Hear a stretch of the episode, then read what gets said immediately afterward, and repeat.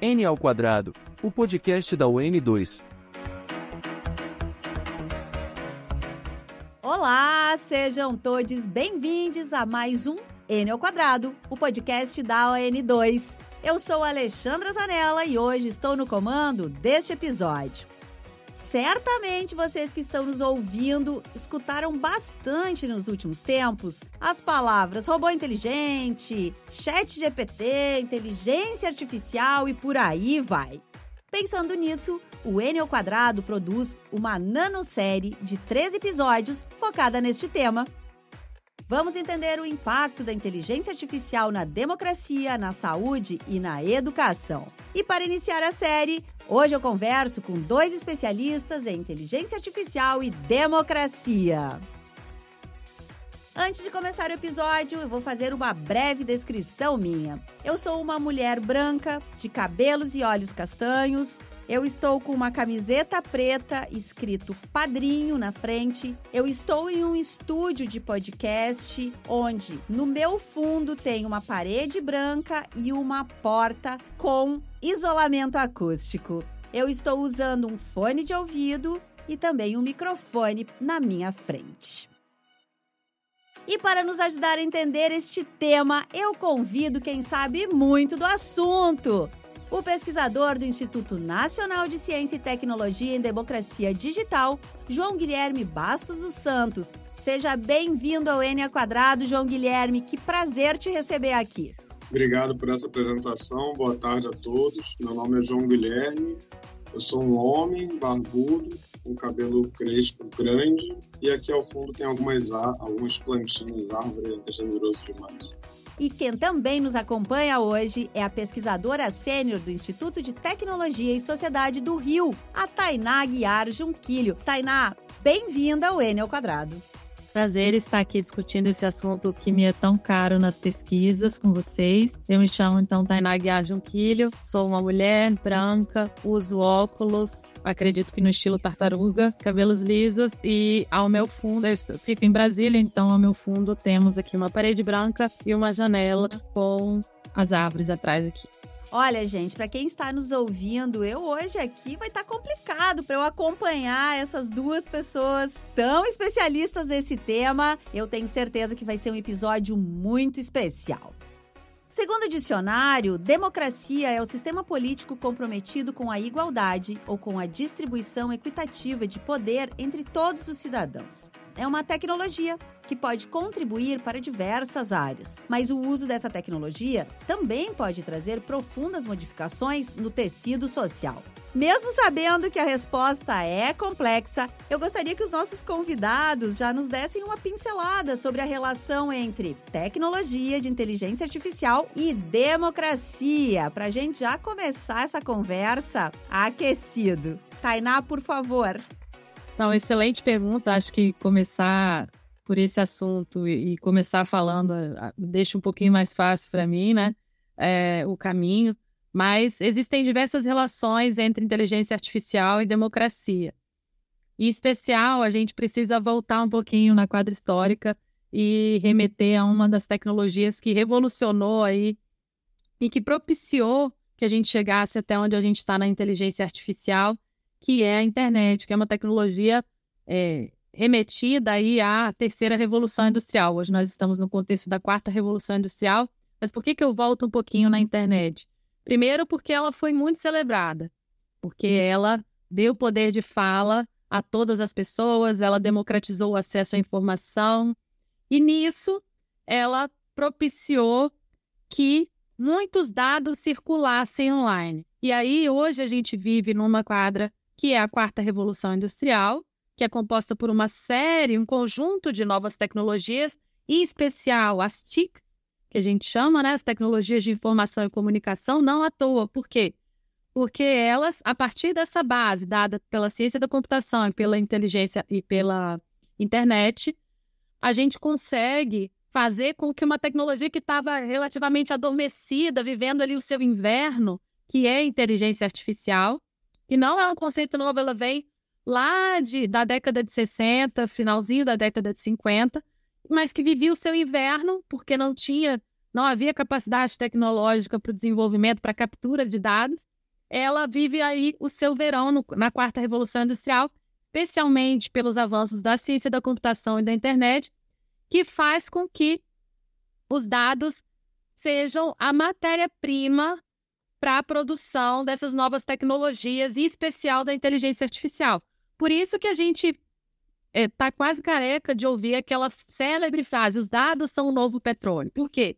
Porque o dado é a matéria-prima para o desenvolvimento da inteligência artificial. Então, a gente só consegue chegar nesse momento tecnológico que a gente está vivendo, de avanços da inteligência artificial para que ela entre no seu verão, por esses avanços que precederam aí da internet e que tornaram a captura dos dados valiosos e porque são matéria-prima para a produção de inteligência artificial.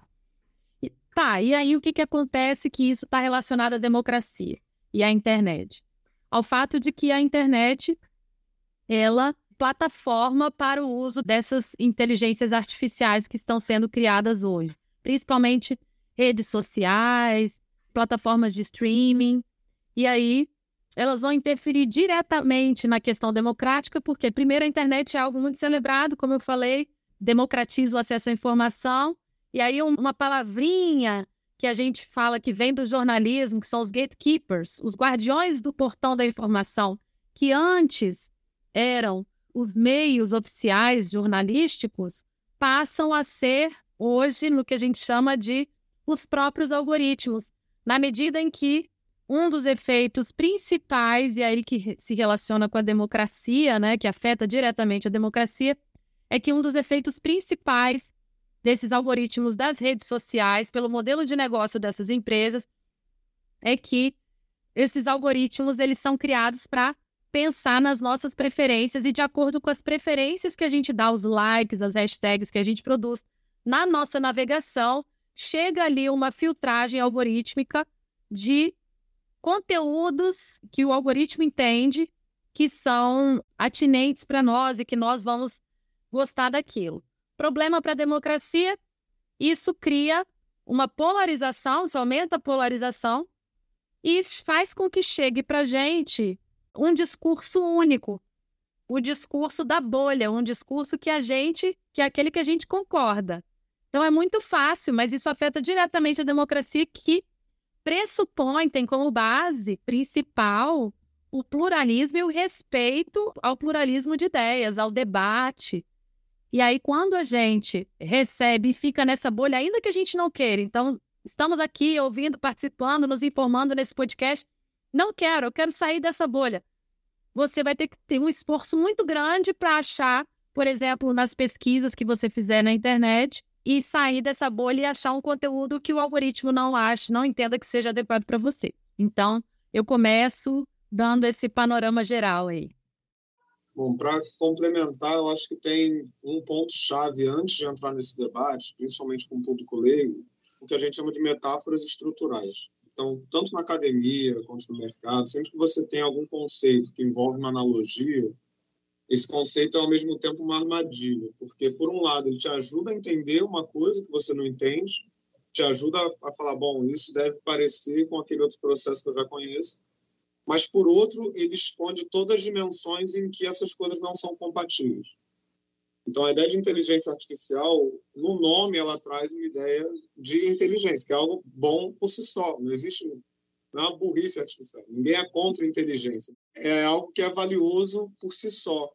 E aí, quando a gente se depara com esse tipo de metáfora, a gente tem que pensar inteligente por quê? Por que, que surge essa ideia de inteligência? Porque você tem a ideia de aprendizado. E aprendizado é uma coisa que a gente consegue ter mais mecanismos para analisar criticamente. Né? Então, se seu filho chega em casa e não aprendeu o direito que era para aprender, você não fala, pô, aprendeu errado.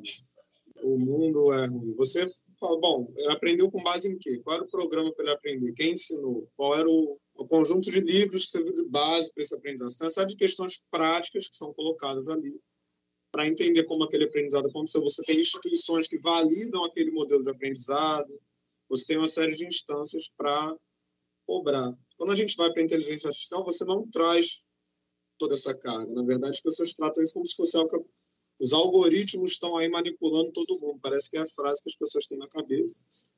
Tanto os algoritmos são linhas de código.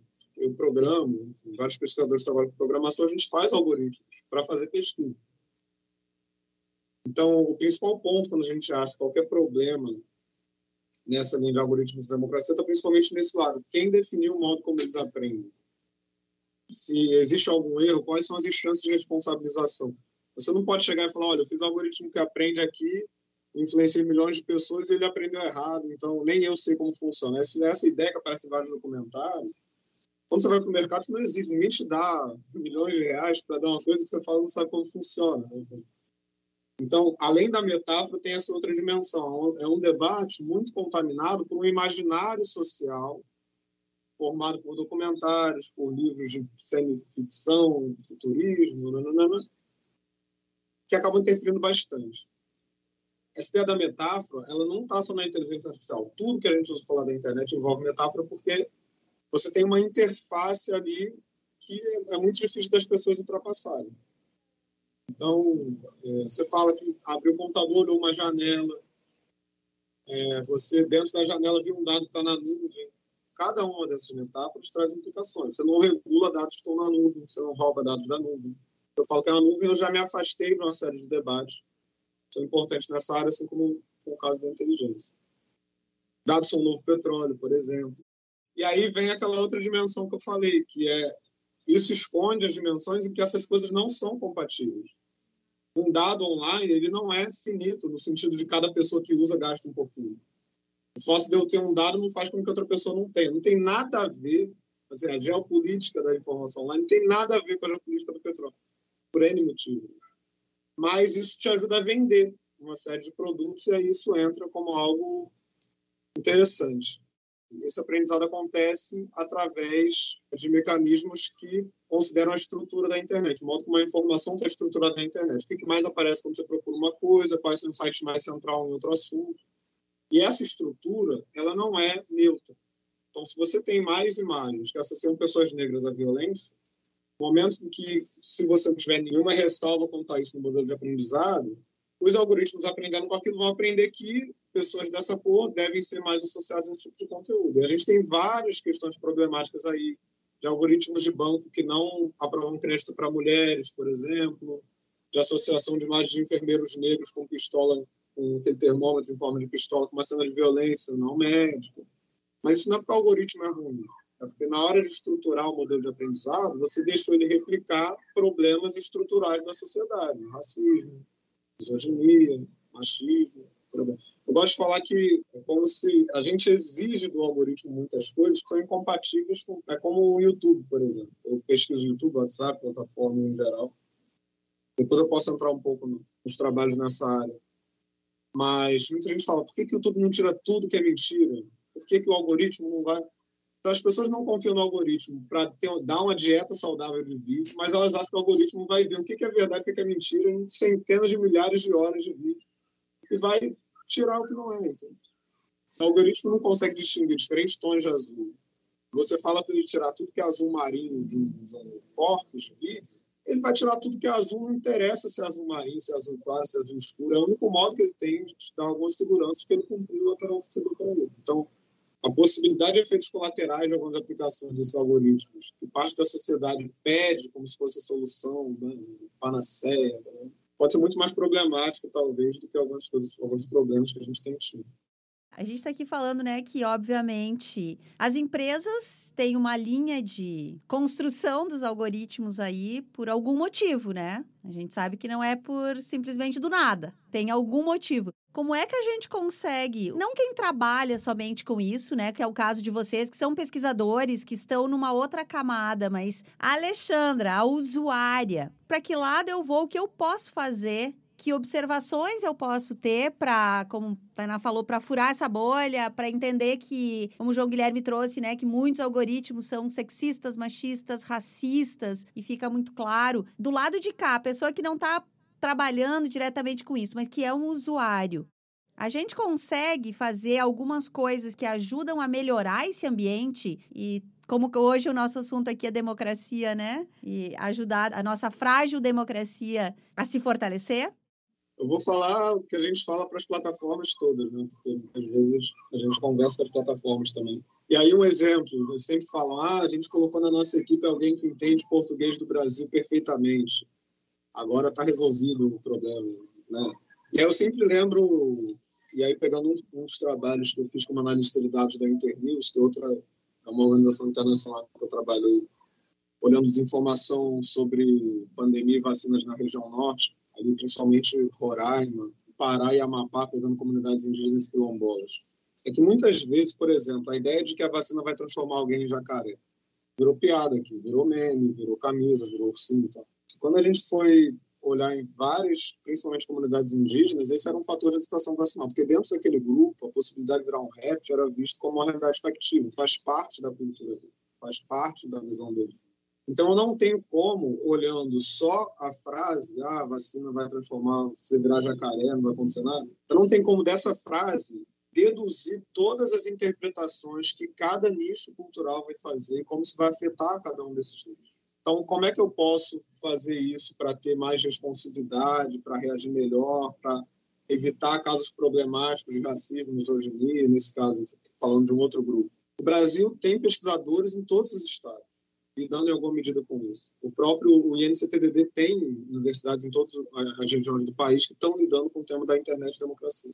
Só que a gente não tem acesso aos dados que viabilizariam a gente fazer auditoria, não digo nem auditoria algorítmica, saber o que está acontecendo a fundo em alguns lugares. A gente desenvolve, já desenvolvi alguns programas para ajudar a ver como os resultados de busca do YouTube variam ao longo do tempo, como as recomendações favorecem grupos específicos, graduação no WhatsApp, mas a gente tem acesso cada vez menor a essas bases. E o fechamento do, dos dados do Twitter é um, um exemplo maravilhoso disso. Muitas ferramentas que a gente hoje foram desenvolvidas graças a um, uma abertura mínima que o Twitter tinha. Muita gente coloca como, ah, era uma maravilha. Também não era uma maravilha, não. Falar que o YouTube, em alguns sentidos, era até melhor. Mas quando você fecha, você bloqueia toda uma cadeia de investigação, de produção de algoritmos para tentar entender o que está acontecendo, de denúncias de casos problemáticos, que a gente só consegue fazer quando a gente tem alguma abertura a dados. Ah, mas o algoritmo é um segredo industrial. A gente não está pedindo nem para ver o que é o algoritmo, a gente está pedindo para ver o... ter acesso à API de o que está acontecendo ali dentro, quem está falando, quem está sendo recomendado, quem está recebendo live.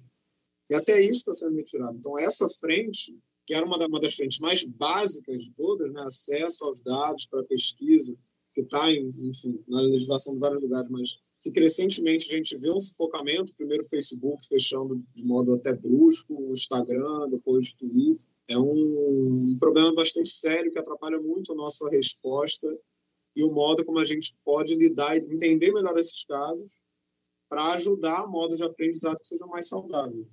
Legal. E acho que complementando aqui, em complementação aqui, por que, que eu falei que é uma pergunta de um milhão? Porque realmente tem tudo a ver com a democracia, principalmente ao medo que todas a cúpula dos três poderes ficaram, porque perceberam o que, que a radicalização e a polarização, o que, que pode levar tudo isso, após a data específica ali de 8 de janeiro, com aqueles ataques, tanto à cúpula do Poder Judiciário, o STF, quanto à cúpula do Poder Legislativo, quanto à cúpula do Poder Executivo. Então, desde 8 de janeiro, o debate, e, e por isso que eu falo que é a pergunta de um milhão de, né, de reais aqui para nós, o debate mais caro para nós e que está assim na crista da onda é o debate sobre formatos de regulação dessas plataformas, para que a gente consiga fazer com que, porque não é que big techs pegaram o bastão para quebrar ou para ou uma faca para rasgar uma obra como foi feita ali nos três poderes. Mas o modelo de negócios como essas plataformas estão organizadas hoje favorece exatamente que o conteúdo que chame atenção e que por isso receba mais aporte financeiro para a propaganda seja aquele conteúdo esdrúxulo realmente, ou que desinforme. Tanto que na semana essa que a gente está gravando o podcast, que foi Dia Internacional das Mulheres, 8 de março, eu gravei uma série de podcasts também falando sobre os Red Pills que vem, que é um movimento machista, misoginista, mas que divulga o discurso de ódio nas redes, ódio às mulheres. Então, formas para que a gente vença tudo isso e para que a gente não permita que o, o, atual modelo de negócio dessas big techs interfira tanto na democracia é o que está mais sendo discutido hoje, debatido pelos três poderes que estão realmente traumatizados aí depois de 8 de janeiro. E aí, particularmente, eu acredito muito, além de novos formatos de regulação, na educação para a inclusão digital. Acho que a gente falar assim, inclusão digital hoje passa pela educação, por podcasts como esse, que abordam o tema e que nos fazem compreender essa sociedade tão complexa e os efeitos disso, mas também tudo isso que o João falou em relação à abertura de dados, concordo plenamente. E tem mais, no direito, a gente aborda essa questão do segredo industrial, comercial, mas chega a ser um pouco maldoso você argumentar isso para não dar explicabilidade por parte das empresas, né? Chega a ser um pouco maldoso por parte delas, porque nenhum direito é absoluto no Brasil, nem o direito a segredo de negócios e segredo comercial. Então, há formas e formas de você conciliar essa proteção ao direito de segredo comercial que existe hoje no Brasil, há também uma maior transparência e explicabilidade desses algoritmos. Realmente, esse é um tema que praticamente envolve todo mundo, né? Mesmo que a gente nem se dê conta, mas quando a gente está usando o celular, quando a gente está brincando lá com o chat GPT ou algum dos chats que estão disponíveis, a gente está alimentando a inteligência artificial, né? E a gente também viu, vocês trouxeram aqui várias coisas, como é que já tem grupos usando a inteligência artificial para atacar as mulheres, como a Tainá acabou de dizer, para um grupo muito grande também atacando a comunidade negra ou a comunidade LGBTQIA+. Vocês veem algum risco? Como é que vocês veem isso como um risco de a inteligência artificial enquanto tecnologia trazendo muitas coisas legais, importantes e de avanço, mas sendo usada de uma maneira nada legal, fazendo todos esses recortes ainda mais. Vocês acham que há risco para a democracia, para a nossa democracia, o mau uso da inteligência artificial?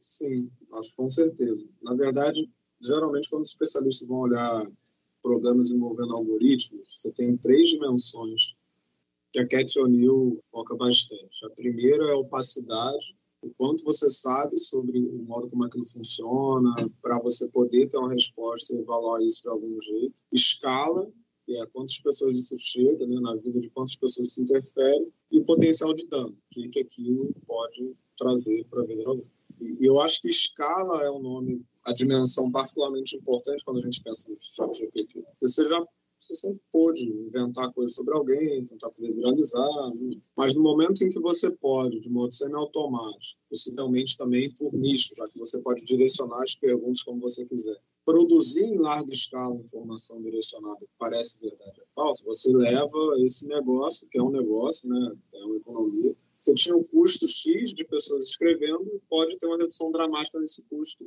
se isso for automatizado.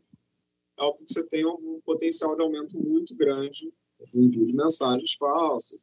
Mas, ao mesmo tempo, tem uma dimensão que é muito importante, que também é a gente não considerar as pessoas como folhas em branco que estão ali, qualquer coisa que chegar vai convencer elas do que aparecer. É a mesma discussão sobre os bots. Né? Muita gente, ah, o bot convenceu as pessoas porque ele repetiu 500 vezes a mesma mensagem. Assim, a pessoa que está ouvindo para e pensa, você, se você vê a mesma mensagem exatamente igual 500 vezes, você se convence daquilo? Ou você para e pensa, eu acho que quem está mandando isso aqui não é uma pessoa. Então, existem algumas premissas que são aceitas como verdade sem muita problematização, que acabam desviando o foco e, e, e criando, um, não que não haja problemas, criando um pânico no lugar errado. Esse exemplo dos bots é um deles. Eu entendo os bots muito mais como mecanismos que tentam interferir no aprendizado dos algoritmos, para retomar o que a gente falou lá, na, lá, lá atrás, então, se o Twitter especificamente valoriza termos repetidos sistematicamente para falar o que é relevante,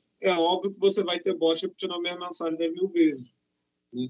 Se ele conseguir fazer o algoritmo aprender que aquilo é relevante, ele não vai precisar dessa mensagem que ele repetiu para convencer os outros. Os próprios influenciadores que estão discutindo isso vão começar a ter mais entrada e vão poder convencer as pessoas. Mas para chegar nesse debate, você tem que ter um primeiro senso crítico de falar, olha, se eles não estão convencendo as pessoas repetindo 500 vezes, eles estão fazendo o quê? E aí você começa a problematizar. Aí você começa a entender o que eles estão fazendo. Se você for para o YouTube, onde o algoritmo valoriza quem assiste o vídeo até o final, você vai ter robôs assistindo o vídeo até o final. Você nem vai saber que é robô. Que não. não interessa que você saiba, interessa que ele consiga enganar de algum modo o, algoritmo. E aí, pegando uma coisa que você falou ah, lá no início da fala, né? A gente mesmo sem querer acaba interagindo, acaba alimentando a inteligência artificial, o aprendizado de máquina. Né? Eu lembro muito de um, é o Bruce Binder, que fala sobre a cultura do automóvel, para explicar um pouquinho da como ele percebe a penetração da internet hoje. E aí, obviamente, como eu falei, toda metáfora né, tem prós e contras. Mas ele fala, a gente chegou num ponto em que a cultura do automóvel seria né, a ideia de que os automóveis facilitam o trânsito, fluxo de pessoas, fluxo de bens. Você não tem como ter uma cidade sem você pensar no, no papel dos automóveis ali. Isso ganha uma penetração tão grande que não interessa se você tem um carro. Você pode nunca ter um carro na sua vida. As cidades em que você anda vão ser moldadas por esse modelo. Você vai ter que saber atravessar a rua, saber onde é a calçada, saber onde parar, onde olhar. Não interessa se você tem dinheiro para comprar um carro. A velocidade com que as coisas acontecem, o ambiente inteiro em volta de você está, tomou forma a partir disso. E a internet acaba ocupando esse espaço. Não interessa nem se você tem acesso à internet. Você está nessa loja. Você fez seu cadastro no Bolsa Família tem celular, você já pode, se alguém pegou o CPF, cruzou com o número celular, pode fazer disparo segmentado para você. Não interessa se você acessa o que quer que seja ou concordou com o termo de uso de alguma plataforma. Porque essas dinâmicas vão para além das próprias plataformas. Você pode fazer segmentação fora das plataformas. Aí o debate começa a ficar um pouquinho mais pesado. Né? Eu gosto de, de, de pensar, e eu tenho várias metáforas para ajudar as pessoas a entender isso, que a gente já passou horas discutindo com todos os públicos que você imaginar. Uma que eu gosto muito também, enfim, quem me, me escuta nos outros lugares está cansado de ouvir, é do vírus, que eu usava antes da pandemia. É, eu ia perguntar se tu criou essa pós-pandemia. usava, porque os algoritmos de viralização ajudam muito a entender a viralização da informação e a gente já usava isso. Mas, enfim, agora com a Covid está todo mundo, pega mais fácil ainda, que é o, o coronavírus, para continuar no exemplo, ele chega no Brasil de avião, mas para chegar na Rocinha ele tem que passar por ônibus, mototáxi. Não adianta ficar olhando o avião para entender como é que ele entrou na Rocinha. Ou ficar olhando mototáxi para entender como é que ele cruzou o Atlântico. Eu tenho que entender como é que diferentes instrumentos estão interconectados num sistema complexo mais amplo. Internet é a mesma coisa. Tem o WhatsApp, que não usa algoritmo de visibilidade, mas que está diretamente ligado à distribuição de links para o YouTube. O YouTube já usa algoritmo, já tem outra dinâmica. As pessoas que são retiradas do YouTube fogem para outros lugares. Você tem uma geração mais nova que já vai direto para o TikTok. O TikTok facilita o download para o WhatsApp. Cada uma dessas dinâmicas vai ter uma consequência social específica. O download para o WhatsApp, por exemplo, ele praticamente mata a possibilidade de você acabar com aquela informação no curto prazo. Porque se 100 pessoas acessaram um vídeo que foi baixado para o WhatsApp, você tem 100 réplicas daquele vídeo em 100 celulares diferentes. É virtualmente impossível você apagar aquilo. Se a pessoa mandou para um grupo, você para cada vez que ela faz isso, você multiplica por 256 a quantidade. Né? Você tinha um, vai para 256, se cada um mandar para mais um, já vai para 6. Chega na casa dos milhões em três passos. E a gente não está falando de algoritmo, a gente está falando de pessoas mandando para grupos. Então, é uma dinâmica muito mais complexa do que essa ideia de que os algoritmos estão, né, para retomar aquela primeira frase, os algoritmos estão manipulando todo mundo, chegaram aí. É, eu acredito que os algoritmos ou a inteligência artificial, eles vão afetar diversos pilares da democracia. As três principais chamadas externalidades negativas dos algoritmos são a, a afetação à privacidade, como a gente conhece, tanto que uma expressão também de uma autora que ficou muito conhecida, a Shoshana Zuboff, é que nós vivemos num capitalismo de hipervigilância, então isso afeta um outro pilar da democracia, que é a igualdade ou a não discriminação, a equidade das pessoas, na medida em que sistemas como né, esses que criam perfilamento, perfilização, eles podem aumentar desigualdades e entrar no que a Cathy O'Neill, também já citada aqui pelo João, fala, né, de um looping, porque você recebe uma pontuação ali com base nessas estatísticas, às vezes usando critérios que a gente não conhece, por exemplo, o local que você mora e que você né, recebe uma pontuação ruim por aquele local, e aí de repente você não consegue sair mais, porque também você não vai conseguir nunca acessar o crédito para conseguir sair daquilo, né, e alcançar uma outra posição. E aí vem também relacionada à transparência, que é outro pilar na democracia que é afetado pelo uso dos algoritmos de destruição massa, que são chamados também pela Cathy O'Neill, né? Tanto que ela chama de armas de destruição matemática no livro dela, ela é bem firme nessa posição, porque muitos dos modelos, em especial os de aprendizagem profunda, que, em resumo, imitam né, as conexões neuronais do ser humano, não conseguem, nem os próprios desenvolvedores vão conseguir explicar como que o algoritmo chegou àquele tipo de decisão, aquela determinada decisão.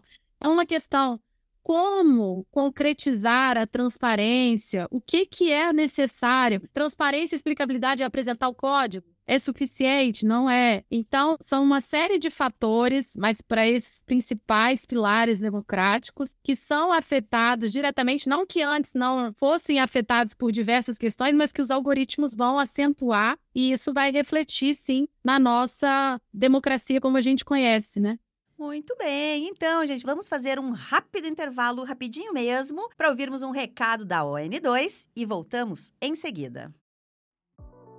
A ON2 é uma tech product makers brasileira que desde 2019 ajuda empresas a desenvolver seus produtos usando tecnologias de ponta. Quer trabalhar em um ambiente que fomenta a diversidade de pessoas e ideias? Então o seu lugar é aqui. Acesse o site on2.dev e faça parte do processo seletivo. Estamos de volta, gente, com o N ao quadrado. Vocês falaram muito, né, sobre, enfim, todas essas coisas e falamos sobre educação. E eu acredito muito que a gente só vai melhorar quando a gente, de fato, né, for investido em educação de verdade, olhando as suas características de um, ainda mais um Brasil, um país tão diverso, né? E acredito também que às vezes falta letramento pra gente entender as coisas. Vocês também concordam com isso? Vocês acham que passa, assim, que temos uma falha enorme aí na, na educação, nessa na educação como um todo, mas também por conta da, da chegada da internet, da popularização da internet, que às vezes faz a gente disparar uma mensagem, como o João Guilherme bem trouxe, né? Recebi, ah, mas foi minha comadre que mandou, a madrinha do meu filho, então eu confio nela e vou e distribuo. Vocês acreditam que uma, a gente precisa melhorar essa parte da educação, do letramento? Bom, ninguém nunca vai falar que a gente não precisa melhorar a educação, né? Mas antes de entrar nesse ponto, eu acho que tem uma, tem uma camada que às vezes é um pouco perigosa, que é a ideia de que a desinformação é um problema por causa das pessoas que não têm acesso à educação formal. Quando, na pandemia e na eleição, a gente estava investigando os grupos, por exemplo, na pandemia, parte dos grupos mais influentes com informação falsa no grupo de advogados e médicos, não no grupo de pessoas que não tiveram acesso à educação formal, universidade, quer que seja. Então, muitas vezes a gente está falando de pessoas que têm uma posição política e veem isso como um modo de ação política e reafirmação da sua posição, não como um modo de iluminar o mundo com a informação que ela acha que é a melhor possível, imaginável ali. Dito isso, sem dúvida nenhuma, você educar as pessoas para entender, não só para entender a informação que elas estão vendo, mas entender como funcionam as plataformas com que elas estão se relacionando, quais são os mecanismos que tem por trás, né, os modelos de aprendizado, os principais períodos daquilo, é, é fundamental. Mas, ao mesmo tempo, é uma medida de longo prazo. Você não tem iniciativa de educação com resultado em um mês. Então, se a gente está falando de informação eleitoral, a gente vai fazer o quê? Vai parar o período eleitoral para ensinar? Para isso não vai. Então, como na pandemia, você tem medidas hiper eficazes que têm um tempo de produção prolongado, por causa da vacina, demoram mais, e você tem medidas de curto prazo que atrasam a difusão daquilo para garantir que as medidas de longo prazo tenham tempo de chegar e ter algum efeito antes que você tenha uma catástrofe generalizada. Então, a educação é muito importante, sem dúvida nenhuma. Quanto antes a gente começar, antes a gente vai ter resultado. Mas isso não compete, não invalida iniciativas que busquem atuar com as plataformas, reduzindo os danos, reduzindo a difusão de conteúdo problemático, porque a educação, de fato, só vai ter efeitos no público final lá na frente. É como você não espera. Você, quando está todo mundo vacinado, todo, tudo bem que todo mundo pega a doença, mas até lá você quer que, que aquilo chegue ao menor número de pessoas possível. E para isso você precisa de medidas que entendam como essas dinâmicas acontecem e consigam, de algum modo, interferir ali e, e fazer com que aquilo não tenha um estrago tão grande assim.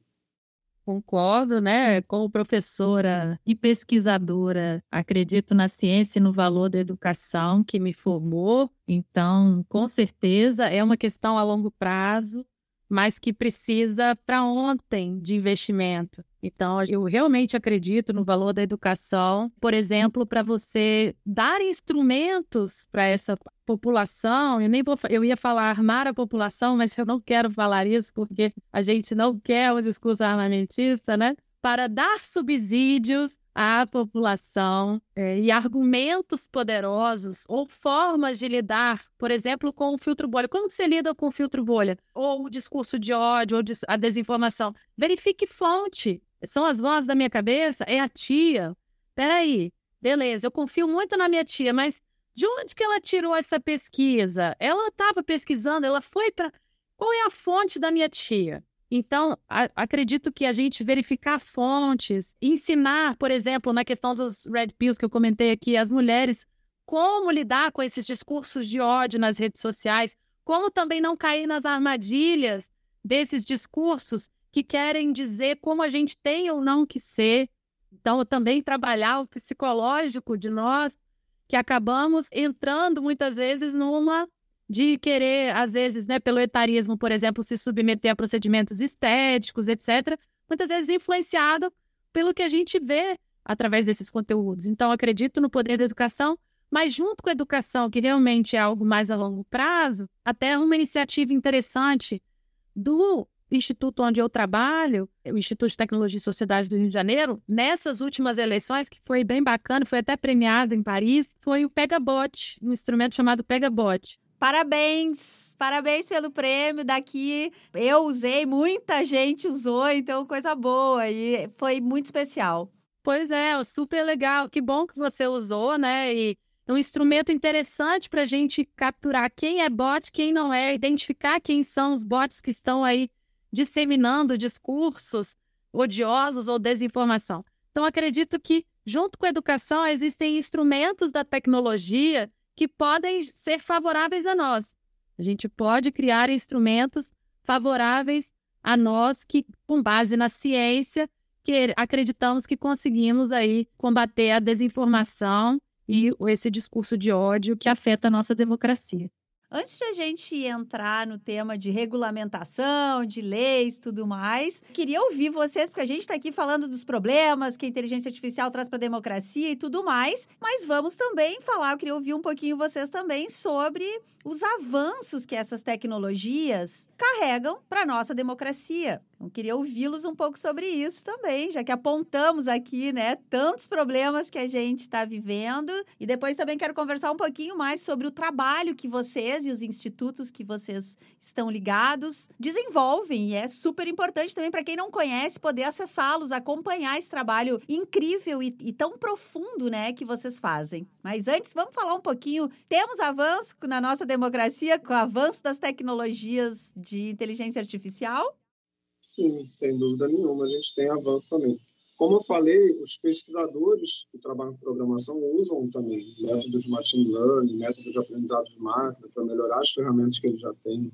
Hoje em dia a gente consegue analisar quase em tempo real debates importantes como aumento da legislação vacinal no Brasil para entender quais grupos estão envolvidos nessa discussão, quais são as maiores fontes de hesitação, o que está acontecendo. Esse ano, o Imunizações, junto com o CONASEMS, Conselho Nacional de Secretários Municipais de Saúde, publicou um levantamento que a gente fez no INCTDD junto com o FMG sobre a discussão online em torno das vacinas. A gente consegue rapidamente mapear, identificar quais são os atores e, problematizar uma série de coisas que antes demoraria meses para a gente fazer. Então, a gente, sem dúvida nenhuma, tem um ganho de velocidade de diagnóstico de uma série de problemas, de avanços de pesquisa, não só na nossa área, né, de ciências sociais aplicadas, mas também em outras áreas, é, biomedicina, áreas que a gente consegue ter avanços muito significativos graças ao avanço também da, da inteligência artificial. O próprio mecanismo como pega bot, você tem serenata de amor, você tem vários bots que foram feitos para ajudar a democracia e ajudar a democracia de diversas maneiras e que muitas vezes não são é, lembrados. E tem uma coisa que eu acho muito importante, que é um ponto positivo também, que é o fato desses, pelo menos esses dois exemplos que eu citei, serem brasileiros, que é um ponto muito importante. A gente acaba muitas vezes, ah, não,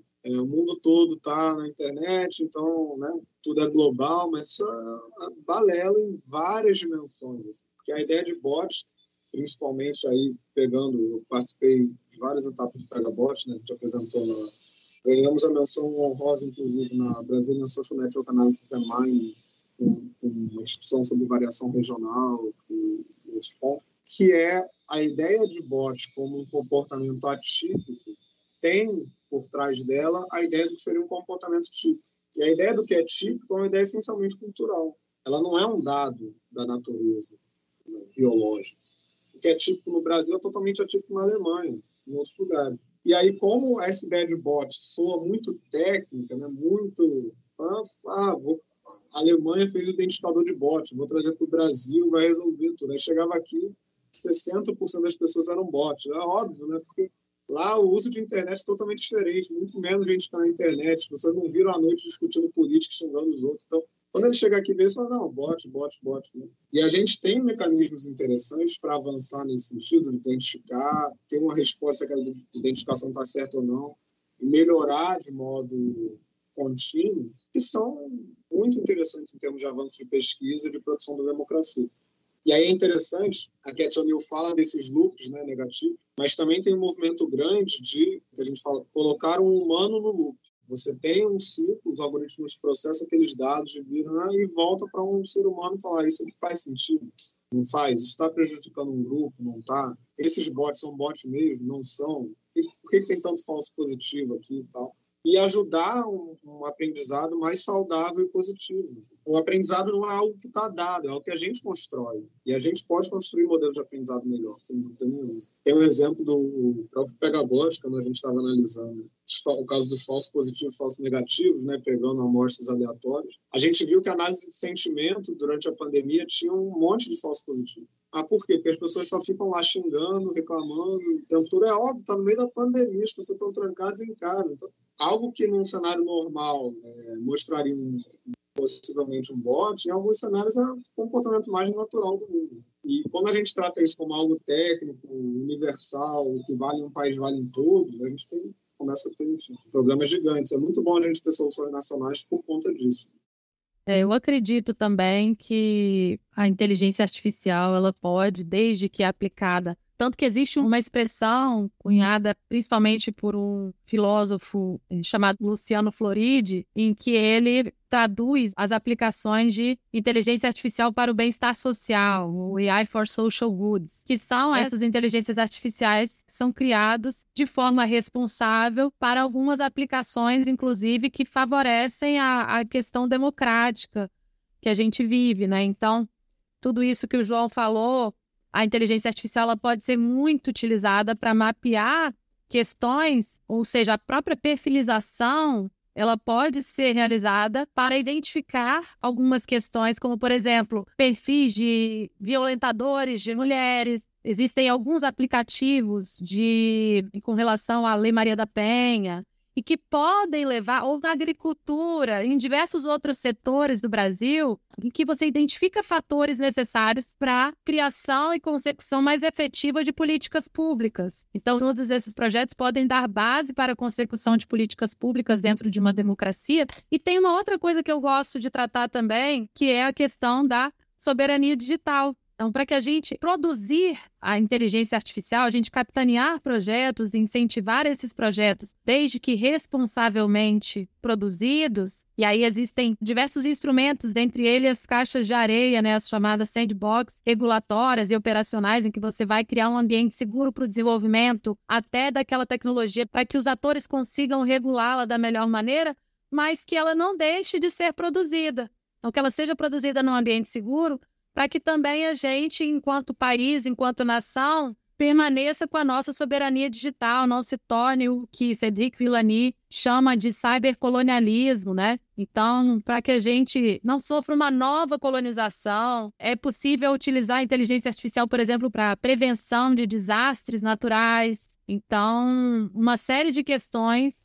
que eu acredito que a gente pode fortalecer o nosso sistema democrático. Mas a gente precisa debater bastante e fazer isso com muita responsabilidade, porque as externalidades negativas elas estão aí presentes, né? Então, temos muito que debater, né? Eu gostei muito desse tema que vocês trouxeram. E tanto o exemplo do João Guilherme, né? Que às vezes a gente, ah, porque na Europa funcionou, então vamos buscar e aplicar aqui. E aí começam as, muitos problemas de leitura e tudo mais. Ainda mais num, num país do tamanho do Brasil, né? Um país continental com tantas características distintas fica um pouco complicado a gente colocar tudo no mesmo lugar e fazer, não, tá aqui todo mundo igual, todo mundo vai ter esse comportamento. Então, eu queria provocar vocês aí para a gente conversar um pouquinho sobre legislação, como que o Brasil está nessa discussão, inclusive até num comparativo também com outros países. Em julho de 2021, o Ministério da Ciência, Tecnologia e Inovação, né, lançou a Estratégia Brasileira de Inteligência Artificial.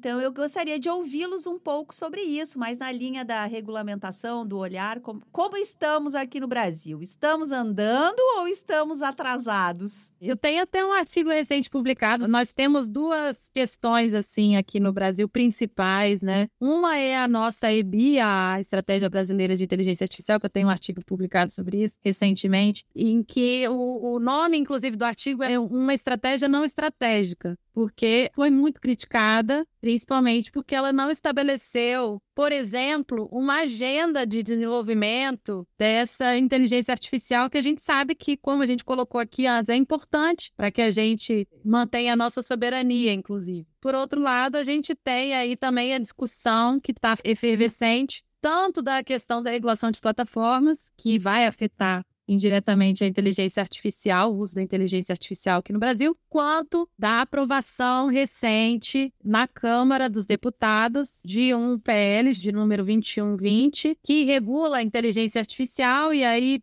houve várias críticas no sentido de que esse, esse texto era principiológico e foi aprovado, além disso, em regime de urgência. Um tema tão complexo foi aprovado em regime de urgência na Câmara. Após essas muitas críticas, foi constituída uma comissão de juristas, de 18 juristas, para debater o tema no Senado. E no final do ano passado, eles entregaram um relatório com um substitutivo a esse que foi aprovado na Câmara e que já era menos principiológico e mais estabelecendo regras formais, inclusive com a previsão de um órgão fiscalizador dessas inteligências artificiais, a gente pegou, fez consultas, né, audiências públicas, então isso é louvável também. Foram trazidos experts para debater o tema na consecução desse texto. Há algumas críticas que eu também não vou entrar aqui, senão a gente fica até amanhã ao texto. A gente não sabe se ele vai conseguir ser aprovado de fato no Senado e virar o texto final, mas ele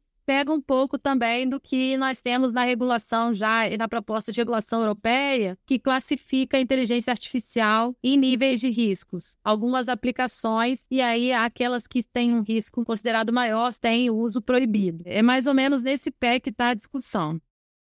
Bom, só para complementar, acho que tem um ponto para além qualquer lei específica, como, por mais que esses sistemas estejam interconectados, parece que as ações que são tomadas para cada um deles, campanhas de informação falsa, inteligência artificial, dados pessoais, parece que eles são tomados quase em isolamento. Então, por exemplo, você tem LGPD, Geral de Proteção de Dados, você tem a Autoridade de Proteção de Dados, se você processasse indevidamente, como foi o caso da Cambridge Analytica, os dados de alguém para perfilizar, você teria que prestar contas à NPD, enfim, você tem um registro, você tem uma figura responsável por isso dentro da plataforma. Quando se fez as primeiras versões do que depois ficou conhecido como PL das fake news, que antes não era nem 2630, tinha outra numeração, você não considerava nem o LGPD. Era como se as pessoas estivessem começando a discutir aquele tema do zero. E aí depois que a gente foi, foi cadê a a Autoridade Nacional de Proteção de Dados. Ela já tem esses dados. Estão pedindo dados para a plataforma que ela já deu para outros lugares, já estão armazenados em outro lugar. Enfim, e aí depois chega inteligência artificial e parece que é a mesma coisa. Parece que é um debate que não tem nada a ver com esses outros dois que vão começar e as pessoas falam, não, esse debate já existe. Tá aqui. Então,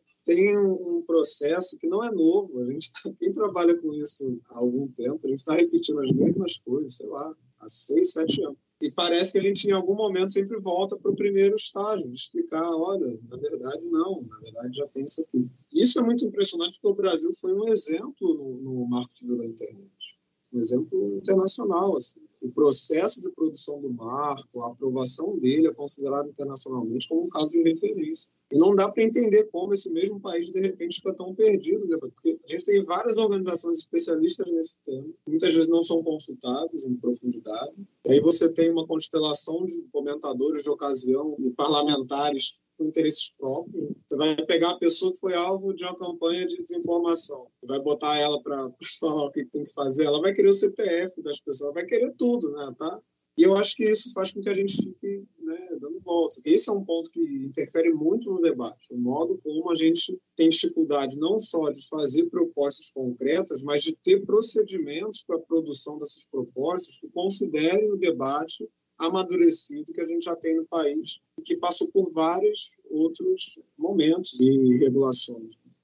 É, eu acho que a Tainá trouxe, né, antes, e João Guilherme também, sobre a importância de se discutir exaustivamente todos esses temas. Vocês estão falando aí de 7, 8, 10 anos já discutindo isso. Então, muito importante a gente manter essa discussão e esse debate ativo. Como eu disse, estamos nos encaminhando para o final desse bate-papo aqui. Eu queria que tivesse mais umas três horas, assim, porque está sendo muito bom e muito bom conversar com gente que sabe muito do tema, mas que consegue traduzir para quem não está nas camadas tão profundas assim de discussão. Então, antes de agradecê-los e a gente encerrar, eu queria que vocês nos contassem um pouquinho aí, Tainá, começa nos contando um pouco sobre, para quem não conhece o Instituto de Tecnologia Tecnologia e Sociedade do Rio de Janeiro, aí o ITS. Nos conta um pouco a atuação de vocês e quem quer segui-los, redes sociais, como a gente faz para se conectar com vocês.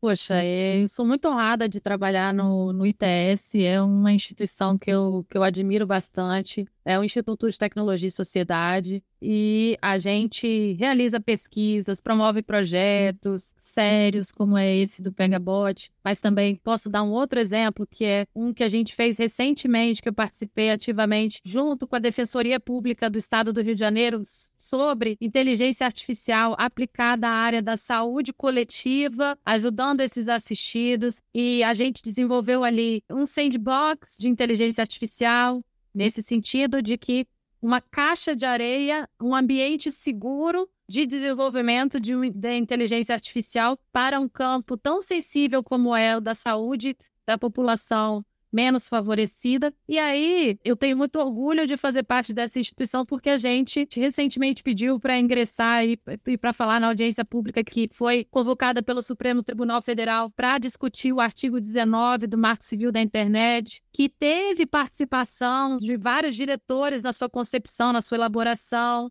Então, a gente ajuda, né? também na criação de projetos de lei, dando base por meio dessas pesquisas e argumentos científicos para a elaboração dessas políticas públicas, enfim. E aí a gente tem uma série de conteúdos também educativos que a gente produz e que são abertos, que principalmente que são as varandas que acontecem geralmente eh, mensalmente é um evento online e a gente discute segurança da informação. A última foi sobre segurança da informação de crianças e adolescentes, mas sempre tem algum tema bem bacana e que está na crista da onda, porque esses temas sempre estão aí nos desafiando. Quem quiser seguir o ITS Rio no Instagram é arroba ITS Rio. E também o meu pessoal, em que eu posto várias questões interessantes relativas à direito inteligência artificial, é tainá.guiar.junquilho. Então, fiquem à vontade, eu adoro falar sobre esse tema. Se deixasse, eu ficava aqui até conseguir um milhão de reais e responder a pergunta, porque eu amo debater esse tema. Muito bom. Eu já, o ITS, já seguia, já acompanho, já é uma base. Eu, enquanto jornalista, é uma base de pesquisa para mim. Então, coisa boa contar com institutos sérios que trabalham com dados sérios, com ciência, para a gente poder construir momentos como esses. E João Guilherme, queria que tu nos contasse também um pouquinho sobre o Instituto Nacional de Ciência e Tecnologia em Democracia Digital. O João Guilherme, que mora em Salvador, né? Tá falando de Salvador, a Tainá tá falando da nossa capital federal e eu estou falando de Porto Alegre. Então estamos bem representados nesse país, hein? Então, gente, o INCTDD é um Instituto Nacional de Ciência e Tecnologia. Para quem não sabe, toda a área de pesquisa estratégica deveria ter, e muita já tem, um INCT, um Instituto Nacional de Ciência e Tecnologia, que junta pesquisadores de ponta do país inteiro, geralmente tem que ter universidades do país inteiro, muitas vezes, para fazer um centro de pesquisa em excelência. No caso do INCTDD, ele é voltado só para a democracia digital. A sede dele fica aqui na Bahia, por isso que eu me mudei para cá. Eu vim fazer um pós-doc no, no INCTDD eu gostei de Salvador, não quis mais sair, estou aqui até hoje. Em algum momento eu volto para o Rio, que é de onde eu vim. Por isso que eu conheço o pessoal do, ITS. Então, todos têm uma rede de pesquisa de universidades, é, tanto a maioria pública, mas também alguns laboratórios de grupos privados do Brasil e do exterior, em que a gente trabalha não só com esse tema de esse é o tema que eu trabalho um pouco mais, de usar programação para ajudar a combater campanhas de desinformação em temas correlatos, mas você tem especialistas em transparência digital, especialistas em participação pública pela internet, especialistas em memes, enfim, na área que você imaginar, você vai ter um especialista com uma rede de pesquisadores em alguma universidade do Brasil. E essa capilaridade, eu acho que é algo sensacional de ser extremamente relevante. Também Estamos no Twitter, no Instagram, nct.dd, para quem quiser conferir. Eu também sou analista de dados da Internews, que é uma organização internacional, trabalho em dezenas de países. É, a minha frente de trabalho é mais o combate a rumores e desinformação em cenário de crise humanitária. E, para fechar, eu sou membro do Carnegie Endowment,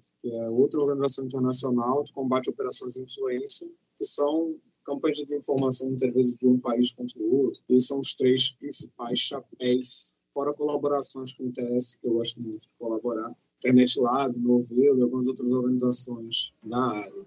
Olha, quem está nos ouvindo, eu acho que a gente hoje foi bem com os nossos entrevistados, hein? Gente que sabe muito sobre o que está falando, então me resta agradecê-los pelo tempo, pela generosidade e por virem trazer tanta informação legal para a gente. João Guilherme, muito obrigada. Volta sempre, vamos nos conectar para outros assuntos também e muito obrigada. Tchau, gente. Obrigado pelo papo, estou à disposição. Se pintar qualquer dúvida, enfim, que a gente possa resolver, pode procurar a gente, conversar com a gente nas redes. E um abraço a todo mundo que está ouvindo. Tainá, muito obrigada pelo teu tempo, todas as informações. Foi uma troca realmente muito rica. Eu que agradeço o privilégio, a gente que acredita mesmo no poder da educação. Parabenizo a iniciativa do podcast para discutir um tema que nos é tão caro atualmente. Fico muito feliz em poder ter contribuído e à disposição para a próxima. Muito bem, aquele agradecimento especial é sempre para você que ficou com a gente até aqui. O episódio de hoje contou com mediação minha, Alexandra Zanella, pesquisa e roteiro de Raquel Carvalho e técnica de Felipe Vilela, aqui da Padrinho Conteúdo. Um abraço carinhoso e até o próximo episódio.